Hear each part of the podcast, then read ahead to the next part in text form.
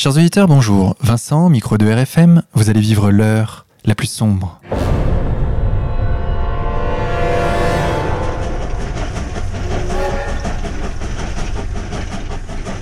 Chers auditeurs, pour cette 54e émission, nous avons le plaisir d'accueillir Christophe Oberlin. Monsieur Oberlin, bonjour à vous. Bonjour Vincent. Merci d'avoir accepté notre invitation. Christophe Oberlin, vous êtes médecin spécialisé en microchirurgie nerveuse et chirurgie de la main à l'hôpital Bichat à Paris. Je ne suis plus à l'hôpital Bichat à Paris. Ah, vous êtes où désormais euh, J'ai pris un petit peu de distance avec l'hôpital public et je suis installé en secteur 1, c'est-à-dire euh, gratuit pour les patients qui ont euh, l'aide médicale, la sécurité sociale euh, dans le secteur privé. D'accord. Vous étiez également jusqu'à il y a peu professeur de médecine à l'université Paris 7 d'Hydro. J'ai toujours le titre, mais je ne fais plus que de, je ne dirige plus des enseignements, je participe à des enseignements de, collègues. D'accord. Mais depuis une trentaine d'années, vous réalisez des missions humanitaires dans de nombreux endroits du monde, et plus particulièrement en Palestine depuis 2001, et notamment dans la bande de Gaza, où vous étiez présent lors de l'opération Plomb durci en 2008-2009. Vous êtes par ailleurs l'auteur de plusieurs ouvrages, citons Survivre à Gaza, publié en 2009, Chronique de Gaza, publié aux éditions Résistance en 2011, La vallée des fleurs avec Samer Moudad, publié en 2013, ou encore plus récemment en 2014 avec Éric Bonnier, Le chemin de la cour, les dirigeants israéliens devant la Cour pénale internationale. Vous avez vous-même connu quelques déboires avec l'ordre des médecins. Nous allons en parler tout de suite, chers auditeurs. Mais avant cela, sachez que je suis aux côtés, comme chaque semaine, de mon co-animateur Xavier. Xavier, bonjour à toi. Bonjour professeur, bonjour Vincent, bonjour, à Xavier. Monsieur Oberlin, pour nos auditeurs qui vous découvriraient avec cette émission, d'où venez-vous? Quel est votre parcours? Mon parcours, c'est un parcours de, petit bourgeois. Hein. Je suis né avec une cuillère d'argent dans la bouche, j'ai manqué de rien. Euh, j'ai toujours voulu faire euh, chirurgie, la technique chirurgicale quelque chose qui m'intéresse. Et euh, dès que j'ai eu la chance de pouvoir être formé, j'ai considéré que mon domaine n'était pas simplement d'opérer dans l'Hexagone. Vous avez mentionné tout à l'heure que j'avais fait une émission en Palestine depuis 15 ans. Je continue d'ailleurs trois fois par an, mais je suis allé dans une vingtaine de pays différents euh, opérer régulièrement. En particulier, j'ai fait une cinquantaine de missions en Algérie pour former des chirurgiens algériens, pour euh, opérer. J'ai des élèves, j'ai une dizaine d'élèves là-bas qui font un, travail considérable dans le domaine qui est pas tant celui de la microchirurgie, mais celui de la chirurgie des paralysies. Et la chirurgie des paralysies, c'est un peu le, le, parent pauvre de la chirurgie orthopédique, de la chirurgie de l'appareil de locomoteur. Tout le monde connaît les prothèses, il y a énormément de patients opérés, mais il y a des choses plus compliquées à opérer, qui sont plus rares, mais il y en a beaucoup, ce sont les paralysies. L'exemple typique, c'est les, paralysies du plexus brachial. Tout le monde connaît Jamel Debbouze. Euh, Jamel Debbouze a une paralysie euh, complète, très ancienne du plexus brachial. Il y a eu sans doute cette paralysie à une époque où on ne l'opérait pas. Et aujourd'hui, euh, on a fait d'énormes progrès, aussi bien dans ces paralysies traumatiques liées aux accidents de moto essentiellement, que dans les paralysies de naissance, les enfants, on tire un peu trop fort sur les bras au moment de l'accouchement et se retrouvent avec une paralysie. Donc c'est cette chirurgie spécialisée que j'enseigne euh, et que je pratique à l'étranger, et en France aussi. Pourquoi avoir choisi la médecine initialement? Écoutez, ça, je crois, je crois pas qu'il y a de, de, réflexion euh, métaphysique à avoir. Euh, je voulais travailler au contact des, des, gens qui en ont besoin et j'ai un petit peu hésité à faire agro, vous savez, aller. J'étais attiré par les, les, pays du, du, monde. Vous voyez, quand j'étais petit, à Noël, je demandais des cartes du monde, je demandais des cartes de région. Euh, que personne ne connaissait. Vous voyez, puis je regardais, puis je voyais un nom, une petite baie au fin fond de Mourmansk, et je me disais, ah, j'aimerais aller là-bas, et personne ne sait que ça existe, et moi j'ai envie d'y aller. Vous voyez, j'ai toujours été attiré euh, par, euh, par l'extérieur, hein, par la, la, planète globale, et finalement, quand on est médecin, c'est une très très bonne porte d'entrée. Alors vous êtes médecin, vous effectuez des missions humanitaires partout dans le monde. Est-ce que vous inscrivez votre action dans le sillage de Bernard Kouchner? écoutez, oui, là vraiment, vous savez, moi, j'ai pas de, j'ai pas tellement d'amour propre. Et euh, vous voyez, quand j'avais 16 euh, ans, 18 ans, bah, j'ai été comme tout le monde euh, intéressé par le personnage, bien entendu. J'en suis énormément revenu, vous, vous imaginez bien. Euh, et, d'ailleurs, vous avez dit tout à l'heure que je faisais de la chirurgie humanitaire ou de la médecine humanitaire. Bon, aujourd'hui, je sais toujours pas ce que ça veut dire humanitaire. Humanitaire, c'est pour les hommes? Oui, d'accord. Bah, tout ce qu'on fait, c'est pour les hommes. Est-ce que c'est désintéressé? Bah, Il y a beaucoup de gens qui font de l'humanitaire et qui sont payés pour ça. Et pourquoi pas? Euh, et puis ça pose la question de l'humanitaire, euh, bras humanitaire finalement des politiques. Et là, on tombe en plein dans la politique avec l'excellent livre de, mon ami Jean Bricmont hein, sur euh, l'ingérence humanitaire. Euh, voilà. Euh, alors, je, je tape pas trop sur l'humanitaire parce que l'humanitaire, c'est des personnes, c'est des individus qui prennent des contacts avec l'extérieur, qui tissent des relations, et ces relations sont capitales. Vous voyez, l'un des problèmes, l'une des barrières qu'il y a entre Israël et, les territoires où il y a encore des Palestiniens, enfin il y en a en Israël aussi, mais ce que je veux dire, L'une des lois, c'est qu'il interdit à tout juif israélien de se rendre en Palestine. Pourquoi non pas pour des raisons de sécurité hein? Il y en a un jour qui faisait du parapente, il a atterri par erreur en Cisjordanie, pensait qu'on allait lui couper la tête, il était invité à manger des petits gâteaux. Bon, pourquoi est-ce que c'est interdit? Tout simplement parce qu'on ne veut pas que les gens tissent des liens, des liens personnels, parce que quand on tisse des liens personnels, eh bien ça change tout. Euh, donc, euh, euh, aller voyager, connaître des régions du monde qu'on ne connaît pas, rencontrer des personnes qui ne raisonnent pas pareil et se poser la question sans jugement. Comment se fait-il Pourquoi Comment Tout ça, c'est quelque chose de, passionnant. Je pense que nos dirigeants qui ne voyagent pas, qui n'ont jamais vécu à l'étranger, qui ne pour certains ne parlent même pas l'anglais, vous voyez, je pense que ces gens-là, il leur manque les trois quarts de leur éducation même s'ils peuvent passer leur vie dans des avions et des aéroports. Absolument, ça ne donne aucune idée des pays qu'on traverse, bien sûr. Alors, où êtes-vous parti en mission? Oh, je suis parti dans des tas d'endroits. Disons que j'ai attendu d'avoir euh, une formation chirurgicale suffisante pour pouvoir euh, opérer sans, honte, sans, faire de catastrophe. Je, je suis d'une génération où il y avait encore un service militaire et j'ai fait mon service militaire en coopération dans un, dans un petit village de Centrafrique euh, complètement perdu où il y avait ni l'eau, ni l'électricité, encore moins le téléphone. Euh, donc ça a été une année assez dure d'ailleurs parce que avec de grosses responsabilités. Mais là j'ai connu les, les Centrafricains, j'ai j'ai pris la, suite de, celui qui faisait la chirurgie dans, l'hôpital où j'ai débarqué, qui était le maçon du coin. Figurez-vous que c'était le maçon. Parce que dans ces coins-là, eh bien, quand il y a des césariennes à faire au dernier étranglé, eh bien, c'est celui euh, qui est là, qui a appris et, qui fait. Donc on apprend énormément. Et j'ai toujours encouragé mes étudiants, d'ailleurs, à, voyager, à aller voir, de façon à avoir un regard critique quand on revient, quand on voit les, gaspillages énormes qu'on fait euh, dans notre médecine, dans nos hôpitaux, parfois pour rien, même souvent pour rien.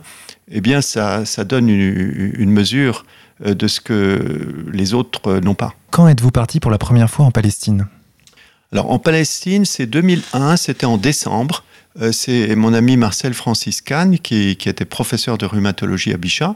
Et moi, j'étais à l'étage au-dessus. J'étais professeur euh, d'orthopédie et d'anatomie à l'étage au-dessus. Il m'a dit, écoute, je suis en Palestine, euh, avec ta spécialité, les nerfs, les plaies, les gros traumatismes, ça pourrait être utile. Donc je suis parti avec lui et avec un troisième personnage mythique qui est François Maspero. Et donc ça a été une équipe tout à fait passionnante et une équipée passionnante. Et dès que je suis arrivé là-bas, les chirurgiens palestiniens me sont tombés dessus parce qu'ils savaient ce que je faisais comme type de chirurgie. Ils disaient, nous, on ne sait pas faire, les paralysies, on ne sait pas faire, les nerfs, on a essayé de réparer, ça marche pas. Et ils sont arrivés avec des listes. Ils avaient des listes énormes de patients, des jeunes de 18 ans qui s'étaient fait tirer dessus, qui avaient des paralysies sciatiques, euh, plexus brachial, et qui attendaient pour intervention. Vous avez évoqué les noms de Maspero et de Marcel Franciscan, est-ce que pour vous, l'engagement euh, pro-palestinien va de pair avec un engagement à gauche? Alors, c'est une bonne question car euh, moi je discute avec tout le monde, j'essaye en tout cas, euh, et je me suis aperçu que l'engagement pro-palestinien était totalement répartis sur les sur le l'éventail politique, encore même que l'éventail politique aujourd'hui, il est bien difficile d'en parler parce que euh, en fonction de chaque dossier, on s'aperçoit qu'il y a des, des positions euh, complètement différentes à l'intérieur des mêmes partis. Je crois que les, les, partis euh, quasiment n'existent plus aujourd'hui. Bon, donc sur chaque dossier, il faut il faut discuter et par exemple le au cours de ces 40 ou 50 missions, on a eu énormément de difficultés, notamment avec la partie israélienne, parce que on a pu passer par l'Égypte pendant une période très limitée, la plupart du temps c'est par Israël, eh bien le politique qui nous a soutenus, mais de façon constante et qui allait loin, c'est Étienne Pinte. Étienne Pinte, qui était, maintenant il est retraité, il était député maire de Versailles pendant une trentaine d'années, et c'est une figure qui, sur des dossiers comme la Palestine, sur des dossiers comme les Roms, euh, est quelqu'un d'un humanisme extraordinaire. D'ailleurs, je crois qu'il a des responsabilités euh, aujourd'hui dans un grand organisme euh, social. Et Étienne Pinte n'hésitait pas, quand on était coincé à, l'entrée de la bande de Gaza, à poser une question à l'Assemblée nationale. L'ambassadeur d'Israël a été convoqué, etc., etc. Donc Étienne Pinte fait partie des gens qui euh, vraiment se sont battus. Et depuis qu'il a quitté l'Assemblée, d'ailleurs, je ne sais pas très bien euh, qui l'a remplacé à ce niveau-là. C'est inquiétant. On a, vous le savez, au Parlement, un député israélien. Vous le savez, ça. Je le raconte un petit peu dans, dans ce bouquin, le, chemin de la Cour, la Cour pénale internationale pour Israël. Meyer Habib, pour ne pas le nommer. Voilà, euh, mais, mais Meyer Habib, je dirais que euh, c'est, euh, c'est la conséquence. Ce qu'il faut voir en amont, c'est cette circonscription électorale des Français de l'étranger, l'une des dix, qui a été taillée sur mesure pour Israël. avec Chypre, le Vatican, etc. Donc on est pratiquement, on est certain, mécaniquement, surtout quand M. Netanyahou fait campagne pour Meir Habib, on est certain que nous avons un député euh, d'extrême droite israélien au Parlement. Et, les médias, vous le savez, bien quand il se passe quelque chose du côté d'Israël-Palestine, on va interroger le, député qui s'en occupe. Euh, ça, c'est une situation de, fou. Moi, j'en veux pas tant à Meir Habib qu'à ceux qui ont fait ce découpage électoral. Au contraire, cela dit, puisque toutes ces, interventions sont tellement contre-productives qu'elles feraient presque avancer la cause palestinienne. Alors effectivement, on peut dire les choses comme ça. Oui, oui, je crois qu'il est aussi euh, impliqué dans des, du côté de la taxe carbone pas mal, euh, effectivement. Mais bon, je ne crois pas qu'il faut globalement, là c'était un cas Henri, mais se, se, réjouir de la décrépitude de la classe politique, je crois que c'est un énorme problème, on le voit avec les événements euh, actuels, c'est dramatique. On, a, on arrive à la fin d'un cycle, où euh, le citoyen lambda euh, va finir par ne plus aller voter. C'est quand, même, euh, quand même inquiétant, je crois. Oui, et puis un député qui assumerait une position, disons, gaulo-mitterrandienne d'équilibre au Moyen-Orient serait immédiatement traité d'antisioniste, donc d'antisémite. Et on arrive à un stade où plus aucun plus aucun homme politique euh, n'assume cette position. Le, meilleur exemple étant euh, Manuel Valls, qui a longtemps été le, député le plus pro-palestinien de l'Assemblée nationale. Alors j'ai vu récemment Benoît Hamon qui, essayait de, récupérer ce créneau, mais on voit bien qu'il s'agit d'une posture. Oui, alors moi je dirais Manuel Valls appartient au passé, hein. il appartient vraiment au, passé du passé, même s'il est là aujourd'hui. Euh, je, reste optimiste, moi je crois que cette, ce, euh, ce chantage à l'antisémitisme craque de partout. Je crois que le comportement israélien, euh, ça saute aux yeux. Maintenant, euh, tout ça, ça craque. Vous voyez, quand il y a un ministre de l'Intérieur, ex-ministre des Affaires étrangères, qui dit il faudrait décapiter à la hache les Israéliens qui soutiennent le boycott des produits israéliens, je veux dire, on, atteint de tels niveaux de décrédibilisation que je, crois que ça va changer. Franchement, je crois que ça va changer. D'autant plus que dans l'opinion publique, euh, le soutien euh, est resté constant dans toutes les enquêtes d'opinion. 80% des, sondés se disent toujours plutôt pro-palestiniens. Alors tout à fait, c'est intéressant. Il y a très très peu de, sondages, vous avez étudié sans doute, mais moi j'ai vu ça sur une, quinzaine d'années, et on voit très progressivement euh, se déplacer l'opinion euh, en direction euh, de la, en, faveur des, des, Palestiniens. Je crois que c'est une question que les sondeurs n'osent euh, quasiment plus poser aujourd'hui. Ce qui participe du fossé entre, entre les élites et, les populations. Absolument, absolument.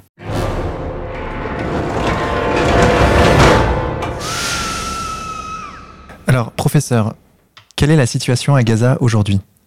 Alors la situation à Gaza, elle est euh, très difficile sur le plan euh, économique, puisque euh, vous savez que Gaza est, est boycotté, encerclé.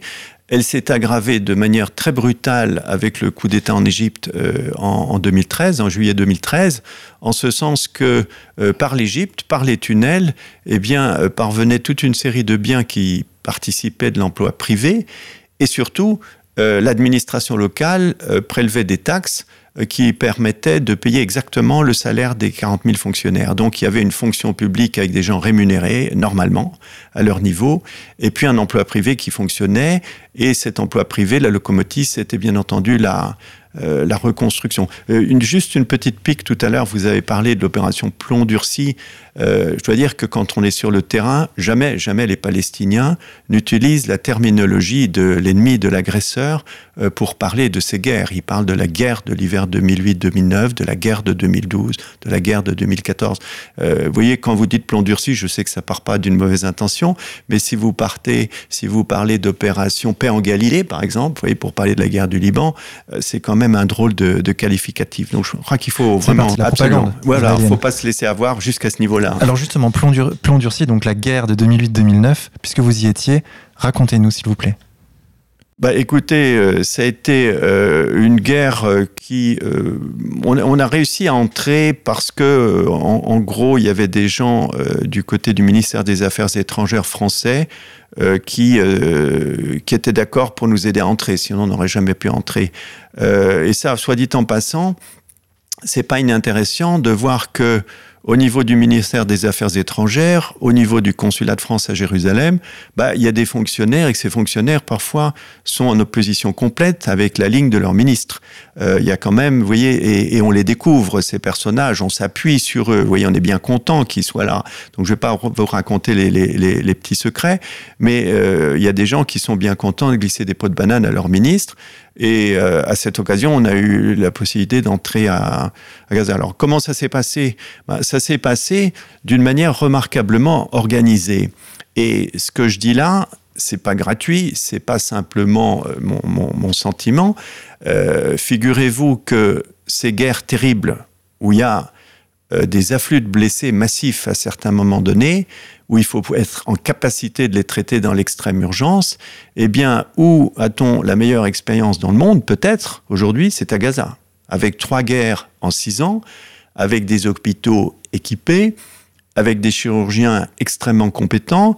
Moi, si demain j'avais une plaie du cœur, je souhaiterais que ça soit à Gaza que ça se passe, parce que je sais que j'irai directement au bloc opératoire, je sais que le chirurgien arriverait en même temps que moi, parce que là-bas, ils sont informatisés, tout ça fonctionne, et autrement dit, ils ont des leçons à nous donner. Et c'est vrai, même au niveau scientifique, puisque les dernières guerres de Gaza, eh bien, ont fait l'objet de publications sur l'accueil, le traitement des blessés en urgence dans l'une des meilleures revues euh, médicales mondiales, qui est le Lancet. Vous voyez, le Lancet, on peut lui rendre euh, hommage, a accepté des articles scientifiques de Gaza euh, qui ont permis justement, au cours de ces trois dernières guerres, eh bien, d'améliorer le taux de mortalité, le taux de survie des blessés. Quel regard portez-vous sur l'évolution de la situation en Cisjordanie, puisque vous y, alliez, vous y allez depuis 15 euh, ans, il me semble? Alors, la Cisjordanie, j'y suis allé simplement quatre ou cinq fois pour un temps limité, donc je ne connais pas aussi bien de l'intérieur, mais j'ai quand même des amis très proches qui y sont. Et ce que je sais, c'est qu'il y a une très grande différence dans la psychologie des habitants de Cisjordanie et celle de Gaza.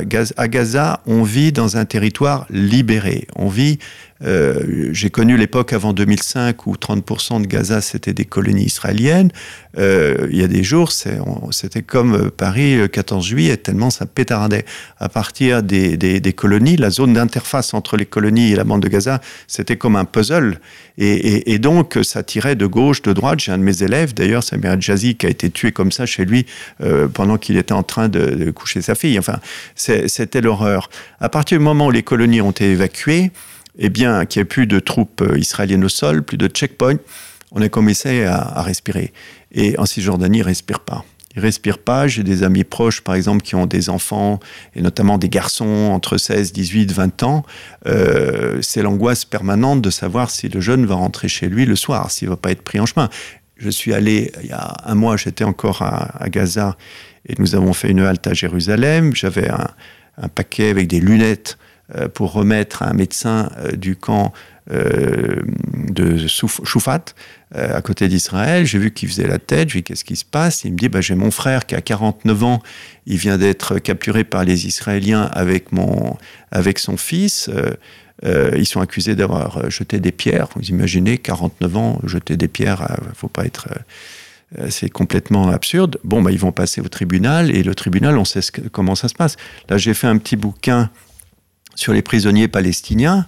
Euh, où, je raconte, à partir de témoignages, qu'on peut envoyer quelqu'un en prison à perpétuité en 10 minutes. Vous voyez, c'est l'arbitraire absolu. Et donc ça, ça pèse sur la psychologie des gens en Cisjordanie. Donc ce bouquin, c'est L'échange, le, soldat Chalit et les Palestiniens chez Éric Bonnier. Oui, c'est-à-dire que j'ai pris, c'est pas un livre en général sur les prisonniers, parce que ça change tous les jours. Donc j'ai pris une période précise et un nombre de personnes précis, c'est-à-dire cet échange entre 1027 prisonniers et le soldat Shalit, avec un livre qui a une double face, parce que ce soldat Shalit, dès le premier jour, vous vous souvenez peut-être, euh, Richard Anderlin nous a expliqué qu'il était français, que c'était un problème de diplomatie française. L'ambassadeur de France à Tel Aviv est tout de suite allé voir la famille euh, pour euh, montrer sa compassion pour cette, ce kidnapping. Il a utilisé le mot kidnapping, et d'ailleurs, il a su une belle carrière, cet ambassadeur, puisque maintenant il est ambassadeur de France aux Nations Unies. donc, on voit à la fois euh, toute la propagande française qui s'est euh, développée, même internationale d'ailleurs. les parents de Chalit ont été reçus par euh, le président des États-Unis, le pape, que sais-je. et de l'autre côté, les prisonniers palestiniens, j'ai eu un certain nombre de témoignages de première main où je les ai fait parler sur leurs antécédents, ce qu'ils avaient vécu, ce qui, leur famille, vous voyez, tout ce qui amène souvent à entrer dans l'action. Euh, et puis j'ai eu aussi des témoignages de première main sur la négociation. La négociation d'échange qui a duré des années, euh, bah mon ami Mahmoud Zahar, c'était lui le chef des négociateurs, c'est lui qui a dirigé ça du début jusqu'à la fin. Euh, et, et cette, ce mode opératoire dans la négociation est extrêmement intéressant, très intelligent, et c'est d'ailleurs le même qui a lieu aujourd'hui, puisque la dernière guerre, 2014, eh bien, après une guerre, il y a toujours des prisonniers ou des cadavres à échanger. Et actuellement, il y a une discussion euh, euh, en ce sens. Monsieur Oberlin, dans quel cadre s'inscrit votre action là-bas et quel projet concrètement vous soutenez? Quel projet politique? Quel projet euh, sanitaire? Alors, le, projet sanitaire, vous savez, sur le plan sanitaire, sur le plan médical, la Gaza, c'était un, euh, les chiffres de, l'Organisation des Nations de, euh, mondiale de la santé le montrent, c'est un territoire où les gens ont un niveau médical moyen ou supérieur. Donc ça, euh, peu de gens le, peu de gens le savent, l'imaginent même. Euh, on fait à Gaza de, euh, de, la chirurgie cardiaque à cœur ouvert.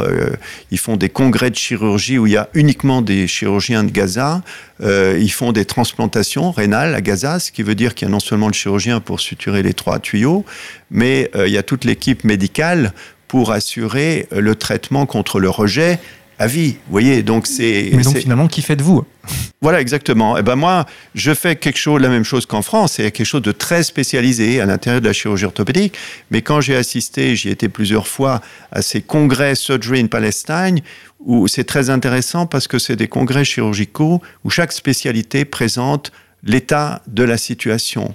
Et j'ai été stupéfait de voir que dans toutes les spécialités chirurgicales, eh bien, ils étaient au point avec des études comparatives, avec des publications, avec etc.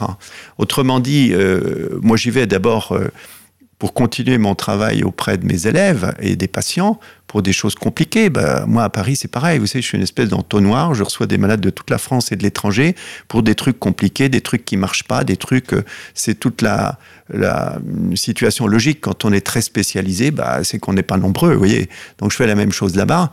Mais il est clair, si vous voulez, qu'en tant que médecin, quand on voit arriver toute petite famille complètement explosée euh, et des tas de cadavres partout, euh, portant le même nom de famille, vous voyez, on ne peut pas s'empêcher de penser à la prévention. Hein. La meilleure médecine, c'est la prévention. D'où une action politique qui me semble absolument euh, indispensable.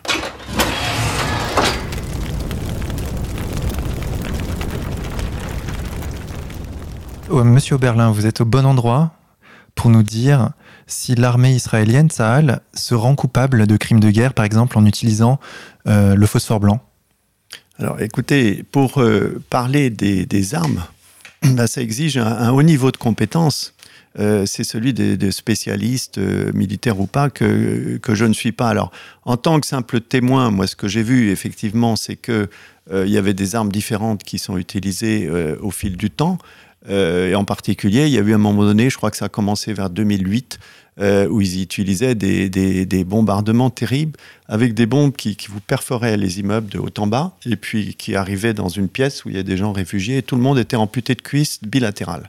Et ça, ça a été un, choc terrible. Ils ont reçu des quantités de patients euh, comme ça. Euh, je ne sais pas de quel type d'arme ça, mais bon, c'est quelque chose qu'on a constaté. Le phosphore blanc, ça a été, ça a été documenté, ok. Il y a les obus à fléchettes aussi, et je sais qu'actuellement, il y a une équipe d'avocats australiens, parce que ça fait partie des armes interdites, hein, les obus à fléchettes. Le phosphore, c'est interdit dans les zones urbaines. Donc tout ça, ça, fait, ça peut faire l'objet de, de, plaintes pour crimes de guerre. Et il y a beaucoup de choses qui sont actuellement euh, en cours du côté de la Cour pénale internationale, énormément de, euh, de témoignages qui sont arrivés, des actions. Euh, donc tout ça, ça fonctionne. Mais, mais pour répondre à votre question, eh bien, en droit, eh bien, il faut que euh, il y a des équipes indépendantes qui soient et compétentes, ce que je ne suis pas, qui soient autorisées à entrer dans la bande de Gaza, ce qui n'est ce qui n'est pas le cas. Donc euh, euh, aujourd'hui, on est dans une situation de non-droit total puisque l'investigation indépendante n'est pas possible. Alors à propos de couverture médiatique, je voulais avoir votre avis. sur ce sujet parce qu'on observe que nombre de journalistes sur place vont avoir une position beaucoup plus objective que des journalistes français. Je, vais prendre deux exemples. Euh, le premier, c'est Charles-André Alain, euh, qui a été persécuté euh, pendant des années par un adjoint de la mairie de Neuilly pour l'affaire Aldoura, il me semble. Je connais bien, oui. Voilà un autre journaliste, euh, Piotr Smolar, qui est correspondant à Jérusalem euh, pour euh, le quotidien Le Monde, qui a par exemple sorti une enquête très intéressante sur Marek Alter, où il expliquait ses liens avec le Mossad, enquête qui est parue dans la revue 21, à tel point que quand I24 News a été créé par le groupe de Patrick Drahi, ce sont des journalistes parisiens qui ont été envoyés, je pense à Paul Amar, Jean-Charles Banoun, qui officiait auparavant sur France 2 ou sur Europe 1, pour assumer cette couverture ultra-sioniste. Ma question, la presse israélienne vous paraît-elle plus libre que la presse française sur ce sujet? Là, je suis très très mal placé parce que ça fait des années que je ne regarde plus la télévision pour ces raisons. Euh, je me suis désabonné au Monde il y a une dizaine d'années, voyez, après euh, pas mal de décennies de lecture. Euh, je ne lis plus aucun quotidien et je n'écoute plus les informations à la radio depuis des années et des années. Donc, je suis pas le. Vous voyez, il y a des, bons spécialistes. Je pense à Thomas Deltombe qui a fait un très bon livre sur la, construction médiatique de l'islamophobie et c'est très documenté. Voyez, il y a, de la recherche. moi, je suis pas bien placé pour parler de ça. Euh, j'ai été un petit peu glissé dans l'affaire Aldoura. Je m'en suis retiré très vite parce que ça ne sentait pas très bon. si vous pouvez nous en dire plus oh, Non, disons qu'on voulait faire de moi le, spécialiste expert que je suis, effectivement, pour, euh, euh, pour ce qui est arrivé au, au, papa. mais il y avait des choses qui, qui ne me convenaient pas et, et donc j'ai arrêté tout de suite.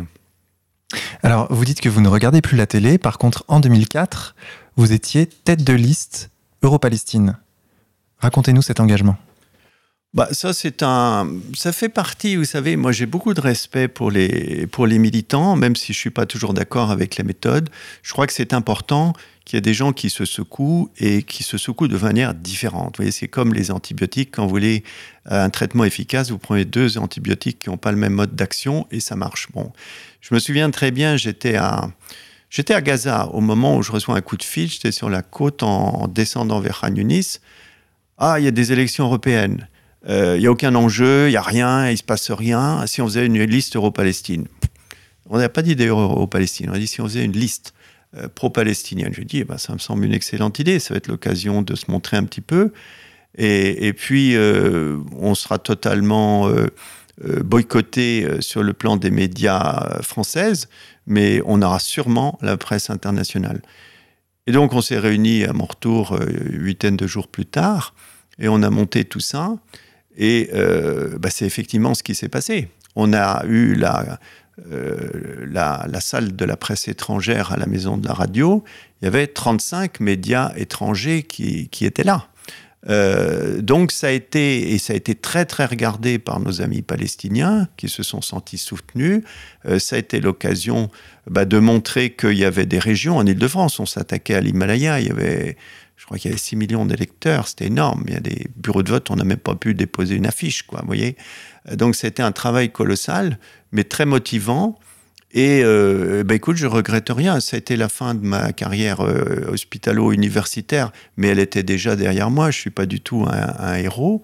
Euh, et d'ailleurs, c'est assez triste de voir qu'il y a finalement euh, beaucoup de gens qui s'engagent pour la Palestine à mon âge ou à l'âge que j'avais avant. Vous voyez, il y a des journalistes en poste à Jérusalem qui écrivent un bouquin le jour où ils, ils sont à la retraite. Vous voyez, c'est ça qui est, qui est, pas normal. Moi, ceux que j'admire, euh, c'est les jeunes et souvent je leur dis attention, vous brûlez pas les ailes, vous n'êtes pas arrivé, vous êtes encore étudiant, vous n'avez pas encore un boulot, vous avez un boulot, mais bon, euh, ne vous brûlez pas les ailes. Euh, il, faut, il faut y aller mollo. Et quand il y a des gens de mon âge qui n'y vont pas mollo parce qu'ils n'ont rien à perdre, eh ben, je trouve ça très bien. Donc cette liste Euro-Palestine, je trouve que c'était une très bonne idée. Et à quelle occasion avez-vous rencontré Dieudonné? Alors, Dieu donné, bah, c'était l'occasion de cette liste. On ne s'est pas beaucoup vu d'ailleurs parce que, bon, gentiment, il nous avait laissé son local, euh, ce qui a été très bien. Euh, c'était un local de campagne formidable. Euh, et puis, on a fait, si, on a fait un meeting au, Palais des Sports et ça, c'était un, grand moment parce que moi, j'ai de l'admiration pour ces gens qui, je pense en particulier à Olivia Zemmour et Nicolas Chachani, qui ont pris sur eux d'organiser une campagne électorale dans toute l'île de France, de louer le Palais des Sports, de, de, faire de la communication, de faire venir 2500 personnes euh, pour ça. Euh, on en était tous babards. Euh, et il y a même eu des moments d'angoisse. Je me souviens, par exemple, quand vous louez le Palais des Sports, vous mettez en vente les, les, tickets, par exemple, je sais pas, dans les FNAC ou les trucs comme ça. Puis non, c'était pas pour l'Euro-Palestine, c'était pour un grand meeting qu'on a organisé. Bon, enfin bref, euh, jusqu'au dernier moment, on ne sait pas si ça va marcher. On ne sait pas s'il va y avoir 500 personnes ou 15 000 personnes. Et euh, on a fait deux années de, suite, si je me souviens bien, faudrait vérifier, deux ou trois, euh, des meetings au Palais des Sports en dehors de la campagne, où il y a eu 10 000 personnes qui, qui sont venues. Vous voyez, euh, on a vu l'intérêt de tous ces gens qui se massaient euh, devant les librairies, les ventes de, disques, de, produits, dans tout ce qui est culturel, les bouquins, tout ça.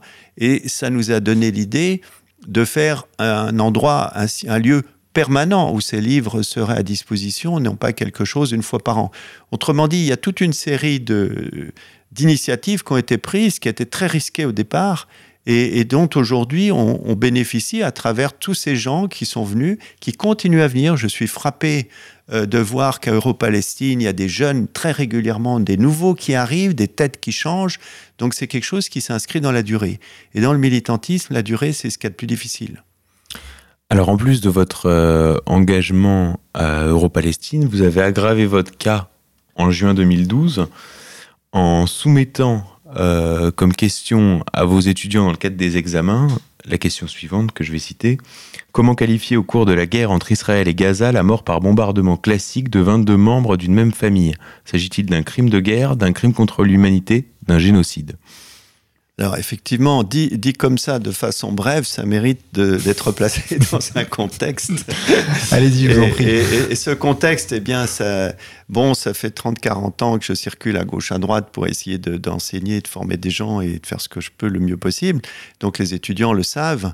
Et euh, par exemple, je vous ai parlé tout à l'heure de la Centrafrique, du Centrafrique où j'avais fait ma coopération. Les étudiants sont venus me voir euh, quand j'étais à Bichat en me disant euh, on veut faire une association humanitaire, donnez-nous des projets. Je dit, je vais donner un certain nombre d'idées, dont celui d'aller régulièrement dans ce petit hôpital de Brousse qui est aujourd'hui dans une misère totale, parce que vous savez ce qui se passe en Centrafrique. La situation n'est pas meilleure qu'il y a 30 ans, quand j'ai même plus quand j'y ai fait mon service militaire. D'ailleurs, beaucoup de migrants à Calais disent venir de Centrafrique. Absolument, absolument.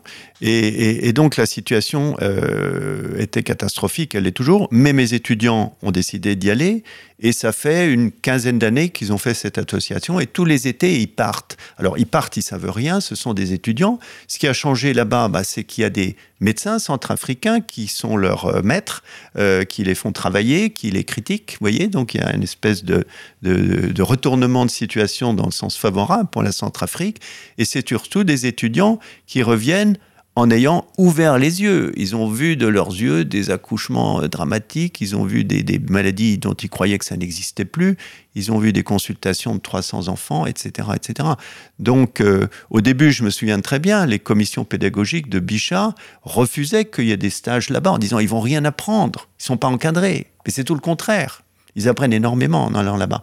Donc ça, c'est des choses qui, s'inscrivent dans la durée, c'est bien. Donc un jour, ils sont venus me voir en disant, il y a des certificats optionnels qui viennent de se créer, faites un certificat de médecine humanitaire. Oh, j'ai dit oui, peut-être, pourquoi pas. Alors du coup, on m'a donné 20 heures. J'ai fait venir des orateurs dont certains étaient des gens absolument exceptionnels. Les étudiants s'en doutaient à peine, des copains, des copines. Euh, et ça a donné, euh, sur les, sur les 20 heures, il y avait un cours de droit humanitaire. Imaginez d'aller faire de l'humanitaire dans des zones de guerre, de trucs, de machin. Il faut connaître les droits des victimes, un petit peu, un minimum. Il faut connaître les droits des soignants, les protections, un minimum. Donc il y a un excellent cours de droit humanitaire qui a été fait pendant des années. Et donc j'ai posé, et ce cours se déroulait de deux parties, c'était toujours très très euh, interactif. Première partie, cours du prof, une heure, et après discussion avec les étudiants. Dans le cours de droit humanitaire, dans la première heure, on leur met en place la construction du droit humanitaire avec euh, la bataille de Solferino, la Croix-Rouge, Henri Dunant, euh, les, conventions de Genève, etc., les protocoles additionnels. Deuxième partie, comme on fait en médecine et en, droit, euh, sûrement en économie, vraisemblablement des cas réels. Bah, les cas réels, vous avez, et c'est des cas qui sont des cas qui ont un nom, vous voyez, qui sont dans la littérature. Et parmi les cas qui avaient, qui avaient été traités en cours, un cas sur, euh, sur Gaza tiré du rapport Goldstone, donc quelque chose de tout à fait documenté. Vous avez 22 euh, corps, euh, ça j'en ai vu moi. Rapport de l'ONU. Hein. Rapport de l'ONU, de la même famille, voilà. Alors, on m'a critiqué sur le bombardement classique. Mais je dis à ceux qui me critiquaient, le président de l'université, le doyen, mais écoutez, vous pouvez pas me critiquer, venez au cours, parce que là, on voit que vous n'avez rien compris. Bombardement classique, ça veut dire un bombardement n'utilisant pas des armes interdites. Voilà, c'est ça que ça voulait dire. Bon, Ensuite, c'était une question parmi quatre questions, et c'était pas un QCM. On m'a reproché d'avoir fait un QCM. J'ai une anecdote, si vous avez une seconde, à ce propos, qui est assez rigolote. Euh, j'ai été invité une fois sur Radio J. je me suis précipité. Je, justement, après cette question d'examen, je me suis précipité. Je me suis dit, enfin, on va pouvoir parler. Dialoguer. Hein. Dialoguer, parler avec des gens avec lesquels on n'est pas d'accord. Bon, j'ai dit d'accord, mais à condition que ça soit indirect. Oui, oui, oui, indirect, lundi, 13h, ok, pas de problème. Bon. Et, euh, et j'arrive, le, on lance le truc, 10 minutes. Très honnêtement, je, ratatine le, journaliste qui, effectivement ne, pouvait pas argumenter. Quoi. Et puis, euh, et puis je m'en vais. Et puis en fait, c'était pas indirect, c'est jamais passé. Voilà. Bon. Euh, donc cette question de... de et, à la fin de l'interview, justement, d'ailleurs, oui, c'est pour ça que j'en reviens à la QCM, au début, il m'avait dit euh, c'était une QCM. J'ai dit non, c'est pas une question à choix multiple. Il fallait que chaque étudiant eh bien, discute, donne la définition d'un crime de guerre, d'un crime contre l'humanité, donne à chaque fois des arguments pour, des arguments contre, et en particulier, un crime de guerre, c'est tuer des civils de manière intentionnelle. Donc intentionnel, Israël dit non, non, on n'a pas fait gaffe. Euh, bon, intentionnel, ça veut dire nécessité d'une enquête internationale indépendante, etc., etc. Et les étudiants, d'ailleurs, 80 sur 86 euh, avaient très très bien euh, répondu. Et j'explique tout ça à mon journaliste, je le ratatine par les mots, et à la fin, il me dit bon, au fond, vous êtes pour ou contre l'existence de l'État d'Israël. Donc il me pose un, QCM euh, fermé euh, à la fin de son, interview. C'était assez rigolo. Mais d'ailleurs, c'est une excellente question. ah, si vous me posez cette question, ah bah, alors la réponse que je lui avais fait, je lui ai dit ça, c'est une question longue, c'est pas un QCM, et si vous m'invitez pour parler une heure en débat, égalité de parole avec euh, le président du CRIF ou qui vous voulez, un journaliste, qui vous voulez, à ce moment-là, je viens et, on en parlera. Pour répondre à votre question euh, ici en vrai, en vrai je suis contre l'existence de l'État d'Israël dans sa forme actuelle et je, pense même qu'à terme, euh, et j'espère le plus tôt possible, mais euh, il n'y aura qu'un seul État euh, sur l'État de la sur la l'État de la Palestine historique, l'État de 1900 de 1920, et, un État pour avec l'égalité des droits. C'est-à-dire que ceux qui sont pour l'égalité des droits, qui habitent aujourd'hui en Israël, et, eh ben, et ceux qui voudront rester, resteront. Ceux qui ne vont pas rester, ils ne resteront pas. Mais je ne pense pas qu'il y ait d'avenir euh, pour euh, ces deux États qui ne feraient que pérenniser une situation d'injustice complète, aussi bien vis-à-vis des Palestiniens des de, de, Cisjordanie, de Gaza, que ceux d'Israël, que ceux euh, des camps de réfugiés. J'ai commencé une série de missions dans les camps de réfugiés du Liban. La situation là-bas est, absolument explosive et il n'y a pas d'avenir dans cette région sans une décolonisation totale, et je ne parle pas simplement des colonies de Cisjordanie, euh, je parle d'une décolonisation totale euh, où tout le monde pourra vivre, euh, ceux qui le souhaitent, en, bonne, en bonne entente. Je n'ai par ailleurs jamais, jamais entendu de la part de mes amis de Gaza, en particulier des dirigeants du Hamas, la moindre formule parlant d'expulser qui que ce soit il n'est pas question d'expulser qui que ce soit. Je vous mets au, défi de trouver chez ces responsables une déclaration euh, en ce sens. La seule chose qu'ils réclament, c'est l'égalité des droits. Et l'égalité des droits, les conséquences, c'est bien entendu la disparition d'un État à référence euh, juive. C'est évident. D'autant plus que la croissance euh, démographique de part et d'autre ne joue pas en la faveur d'Israël et rend la situation intenable à terme et que par ailleurs les politiques d'Alia euh, ne fonctionnent pour ainsi dire pas, puisque euh, les droits sociaux sont bien inférieurs en Israël qu'en France ou aux États-Unis ou en Grande-Bretagne. Alors deux, deux réponses à ces deux, euh, à ces deux questions. Premièrement, plutôt à ce que vous avez dit. Premièrement, vous avez dit démographie à long terme. Non, Aujourd'hui, sur le territoire de la Palestine historique, sur le territoire où Israël exerce une souveraineté militaire implacable, c'est-à-dire à, l'intérieur des frontières de 67, plus le plateau du Golan, plus la Cisjordanie, plus Gaza, les Palestiniens sont majoritaires. Aujourd'hui, les Palestiniens sur les territoires de la Palestine sont majoritaires. Euh, donc c'est pas pour demain, c'est pas une. Euh, et ceux qui en parlent pour demain ou à long terme euh, à mon avis, sont relativement contre-productifs parce que euh, ils expliquent que le problème, c'est pas aujourd'hui, ça sera demain. Non, le problème, c'est aujourd'hui. Une précision intéressante. et ça, c'est les chiffres des statistiques israéliennes, de la CIA, etc. Euh, voilà. la deuxième chose, la politique de la politique de d'Alia, bon, c'est une politique là aussi qui, prend haut de toutes parts. je connais des personnes qui ont des par leurs activités professionnelles, qui sont en, contact avec des jeunes, qu'on travaille au cerveau pour aller faire euh, des stages dans l'armée israélienne l'été, des mineurs, euh, ça existe. Hein, bon, il n'y a pas besoin de chercher loin. D'ailleurs, il y a la publicité pour Internet, hein, donc vous allez la trouver très facilement. Euh, il y a des gens qui vont probablement même commettre des crimes de guerre. Si vous faites la statistique des franco-israéliens, euh, des hommes, euh, des ceux qui sont dans les avions et des guerres, bon, bah, moi je me souviens quand j'étais sous les bombes, je me disais, il y a, y a toutes les chances qu'il y ait un Français qui soit en train de me bombarder, vous voyez, bon. tout ça, ce sont des choses qui pèsent sur, les, sur la mentalité des jeunes, que ce soit ceux qu'on essaye d'attirer en Israël ou ceux qui y sont. Et, le résultat, il est désastreux sur le plan euh, psychologique. Euh, c'est affreux. Donc ça, explique complètement que cette politique ne marche pas et ne marchera pas. Et deux remarques. La première, il y a un nombre innombrable de cas de, jeunes euh, français ou de jeunes américains ou de jeunes britanniques qui partent en Israël la fleur au fusil, qui font leur service militaire et qui pètent littéralement un câble et qu'on va retrouver drogués au Mexique des années après. Il y a un, il y un nombre énorme de cas. Et deuxième remarque, euh, servir sous un uniforme euh, étranger est passible de déchéance de la nationalité en France si la loi était appliquée. Oui, non, mais on, marche sur la tête dans cette affaire, oui. Alors revenons sur cette affaire de la question. Vous avez été donc au centre d'une polémique puisqu'a été déclenchée ensuite une procédure disciplinaire contre vous Oui, alors c'est pour ça que la procédure n'est pas finie. En France, les procédures sont toujours très longues, surtout quand on s'acharne, et c'est moi qui m'acharne en l'occurrence.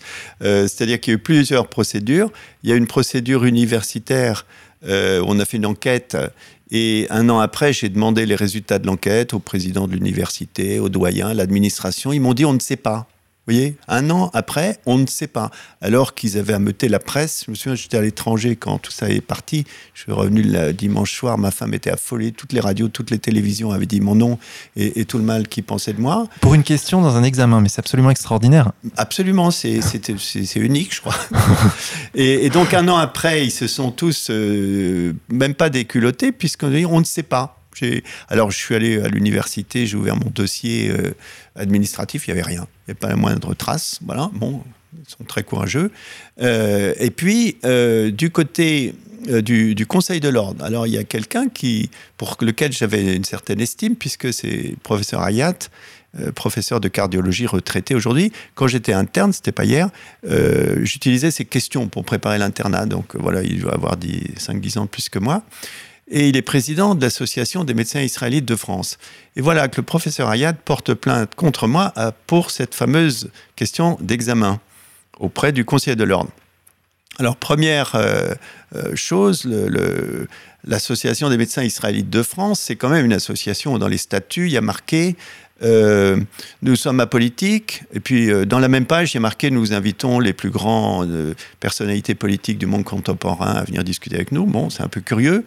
Euh, et puis la page suivante, il y a marqué qu'ils sont membres du CRIF, où ils ont trois postes, etc. Bon, donc une association, et il y a marqué aussi dans les objectifs, défense d'Israël sur tous les fronts. C'est écrit comme ça, défense d'Israël sur tous les fronts. Donc déjà, ça pose une question, est-ce qu'une association médicale française peut se donner comme objectif la défense euh, d'un État étranger, euh, un État sur tous les fronts, bah, qui est euh, actuellement sur le front de la Cour pénale internationale quand même, donc qui est quand même sérieusement menacé, en tout cas ses dirigeants, eh bien ce monsieur porte plainte contre moi. Première anomalie ou deuxième anomalie, lorsqu'un médecin porte plainte contre un médecin, dans la déontologie médicale, il faut organiser une réunion de conciliation. On, se dit, on discute, voilà. Alors, comme M. Hayat avait sans doute la trouille de venir discuter avec moi, euh, eh bien, on a transformé sa lettre de plainte en lettre de doléance. On a dit non, non, c'est pas une plainte, c'est une doléance, c'est un signalement. Alors, s'il n'y a pas de plainte, euh, eh ben, normalement, ça s'arrête. Eh bien, non. La plainte a été reprise au nom du Conseil de l'ordre par la présidente de la Chambre disciplinaire. C'est-à-dire que c'est les 200 000 médecins français qui sont représentés là et qui portent plainte contre moi. Donc c'est une instrumentalisation qui est, complètement folle. Et, c'est d'autant plus euh, choquant, et là, euh, j'ai été euh, jugé, entre guillemets, il y a un an et demi, je crois, pour une affaire... Moi, c'est ça pour une affaire remontant à 2012, vous voyez, ils ne sont pas pressés. et au moment de la première instance, avec mon avocate, Metna Katinet, on a été très soft parce que on s'est dit, là, euh, Madame Khan Ben Saoud euh, a, pris une initiative désastreuse pour le Conseil de l'ordre. On va expliquer aux, juges et au président euh, que, bon, on leur en veut pas, mais bon, faut faut qu'ils arrêtent. Parce que Madame Khan Ben Saoud, c'est quand même quelqu'un, et il y a un excellent livre que, que je vous signale, c'est le, le, livre de René Chiche qui s'appelle Enquête sur les mandarins de la médecine. Euh, c'est un livre qui, qui est percutant et qui nous raconte, par exemple, que Mme Khan Ben Saoud, alors qu'elle était vice-présidente de la Chambre disciplinaire, pendant des années, elle recevait des plaintes de femmes qui étaient agressées sexuellement par un médecin, gynécologue, violées parfois même. Et euh, Madame Ben, le docteur Azout, André Azout, qui était spécialiste de, d'infertilité, je crois.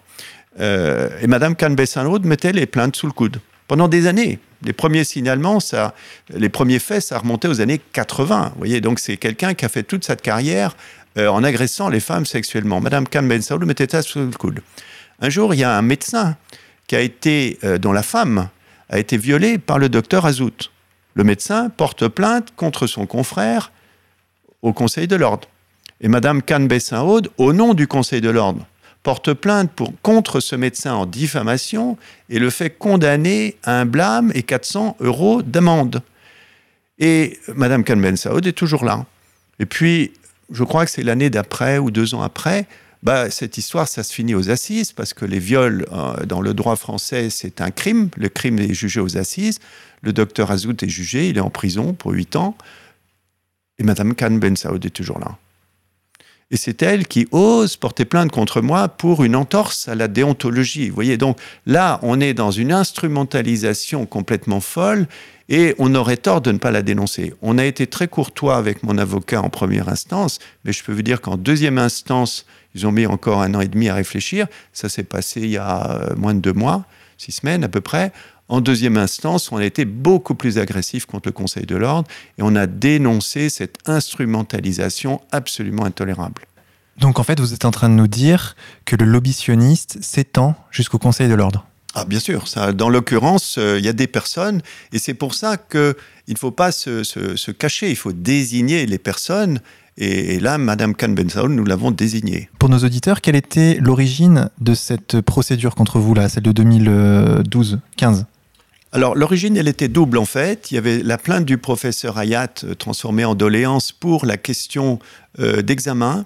Et puis il y avait un, un, email anonyme ou anonymisé, je ne sais pas, où l'on me reprochait d'avoir fait une vidéo euh, soutenant le droit à l'expression de, de Dieudonné. vous vous souvenez l'affaire Il avait un zénith, je crois, à Nantes. le, le préfet interdit son spectacle. Euh, le tribunal administratif euh, contredit le préfet, autorise le spectacle, et M. Valls, dans l'heure qui suit, saisit un conseiller d'État qui, en 30 minutes, interdit à nouveau le spectacle. Donc là, j'ai fait une vidéo, j'ai profité de cette vidéo, euh, parce que vous voyez, il faut... Les gens n'ont pas le courage, ou plutôt ils ont la trouille, ce que je peux comprendre, d'utiliser certains mots. Voyez Mais il faut avoir le courage d'utiliser le mot Israël, même si dans les rédactions tout le monde sursaute. Il faut avoir le courage d'utiliser le mot juif en disant bien de quoi il s'agit. Il faut avoir le courage de prononcer le mot sionisme en disant bien euh, de quoi il s'agit. Et euh, ce qu'on reprochait globalement à, Dieu donné, un supposé antisémitisme, eh bien, j'ai pris, j'ai fait une démonstration. J'ai dit, vous savez, euh, on accuse souvent les Palestiniens euh, d'être antisémites. C'est absolument infâme. Euh, c'est infâme, mais est-ce que on traîne devant les tribunaux les gens qui disent qu'ils n'aiment pas les Américains Voyez, en ce moment, il y a beaucoup de gens qui disent je n'aime pas les Américains. Ça veut dire, bien entendu, qu'on ne déteste pas chaque Américain, mais l'image que nous donne l'Amérique euh, depuis, euh, je dirais, depuis des décennies, avec ces guerres perpétuelles, avec ces millions de morts, vous voyez, euh, je crois qu'on a le droit de dire, de toute façon, on a le droit de, s'exprimer, mais on a, même le droit de penser qu'on n'aime pas les Américains quand je reprenais l'exemple des Corses, les gens qui disent j'aime pas les Corses. Bon bah c'est vrai qu'il y a une certaine image de xénophobie qui flotte sur la Corse. Euh, bon, euh, c'est pas très bien de le dire, c'est pas très intelligent. Il y a des Corses hyper sympathiques, voilà. Mais quand quelqu'un dit j'aime pas les Corses, on va pas le traîner devant les tribunaux, voilà. Et, donc j'ai expliqué que traiter les, les Palestiniens d'antisémites euh, sous prétexte qu'ils disaient qu'ils n'aimaient pas les juifs, parce que c'est vrai que là-bas, euh, ils parlent du sionisme, mais, l'ennemi, celui qui bombarde, celui qui euh, a un État réservé à son groupe philosophique ou culturel, c'est l'État juif. Voilà. Donc dire que quand ils n'aiment pas les juifs, ce sont des antisémites, c'est monstrueux, surtout dans la position où ils sommes. Et j'ai expliqué j'ai conclu en disant que c'était ça le message de Dieudonné. Euh, ce que n'aime pas sans doute Dieudonné, euh, ce sont les juifs racistes et j'approuve. Je n'aime pas les juifs racistes. Voilà. Euh, et donc ça, si vous prenez une petite phrase tirée de ce long discours, eh bien vous le mettez sur la table et vous dites antisémitisme. Sauf que, sauf que le Conseil de l'ordre, eh bien a porté plainte auprès du défenseur des droits. Le défenseur des droits par contre, ça a une certaine valeur juridique. C'est des vrais magistrats, c'est des gens qui sont appointés par l'État pour faire appliquer le droit, vous voyez, pour pas encombrer les tribunaux. Défenseurs des droits, c'est pour lutter contre les discriminations. Vous n'êtes pas embauché parce que vous n'avez pas la tête qu'il faut, je sais pas quoi. euh, bon, votre nom convient pas, défenseur des droits. Et jugent. Et ils font un très bon boulot. Et d'ailleurs, c'est Jacques Toubon, qui est quelqu'un de droite, euh, qui fait un boulot absolument extraordinaire. Vous voyez, on, regrette que Toubon se soit pas réveillé il y a, il y a 20 ans, euh, parce que c'était un vrai leader avec les idées qu'il a aujourd'hui, des idées un peu transcourant. Vous voyez, bon. Bah, le défenseur des droits, il a dit que euh, passez votre chemin. Il y a, le docteur Aubin dit ce qu'il veut, il n'y a, rien à dire. Voyez. Et bien que le défenseur des droits ait retoqué le Conseil de l'ordre, il persiste. Voyez. Donc on voit qu'il y a un culot absolument incroyable, et avec d'ailleurs une avocate, je ne lui reproche pas, elle fait ce qu'elle veut, les avocats défendent qui veut. Hein. Vergès a, défendu Barbie, euh, ok, c'est dans l'ordre des, choses. Bah, l'avocate du Conseil de l'ordre dans cette affaire, c'est l'avocate du CRIF. Voyez je, je, leur ai dit l'autre jour en riant, j'aurais dit, écoutez, quand même, vous auriez pu être un peu plus adroit, quand même, un peu plus fin, pour ne pas prendre l'avocate du CRIF. Euh, Et l'avocate du CRIF, d'ailleurs, elle a été très mauvaise, mais ce n'est pas une attaque personnelle dans sa plaidoirie. Ce n'est pas du tout une attaque personnelle. Au contraire, j'ai apprécié qu'elle soit là. Euh, en première instance, elle avait envoyé une stagiaire. Je me suis dit, ça, c'est pas très bien, c'est pas très courageux. La deuxième fois, elle était là. Et elle a fait une plaidoirie où elle était complètement sèche. Elle n'avait rien à dire. Elle ne pouvait rien dire en droit. Elle avait étalé ses papiers, il y en avait sur toute la table, mais elle était incapable. À certains moments, même, elle s'est arrêtée, elle a bu un verre d'eau, elle savait plus quoi dire. Voilà. Et, je ne crois pas que c'était une mauvaise avocate, mais tout simplement, elle avait un dossier pourri. On lui demandait de faire un travail, euh, Ce c'était pas possible, vous voyez. Bon. Et donc, on, s'en est payé une tranche quand même. Avec mon avocat, on l'entendait, on disait, mais elle est en train de s'enfoncer. Euh, voilà. Bon, euh, attendons la suite. Et donc vous, à cette occasion, vous avez déclaré ⁇ J'assume complètement ce que je viens de vous dire et je prétends même continuer ⁇ Oui, j'aurais dit ça, bien sûr, oui. oui, D'accord, et donc là, cette audience s'est produite il y a un mois et demi, c'est ça? À peu près, oui. Et on attend le... Voilà, peut-être dans six mois, dans un an. D'accord. Xavier? Et vous aggravez encore votre cas en venant à l'heure la plus sombre? Non, je n'aggrave pas mon cas, je m'exprime parce que il y a qu'en s'exprimant pas on vous fait, on vous met euh, n'importe quoi dans, vos paroles, vous voyez, dans la bouche, quoi. C'est toute façon, si j'étais venu aujourd'hui à Radio J, j'aurais dit la même chose. Malheureusement, ils m'invitent pas, vous voyez.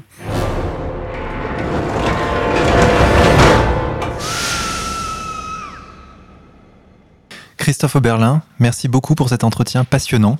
Merci Vincent. Et puis merci pour votre engagement. On vous souhaite bon courage, hein, du fond du cœur. Chers auditeurs, nous allons conclure cette émission en musique sur les notes de Casper Valmé. Son album Espoir est disponible sur le site contreculture.com. Nous allons écouter Marine Balov.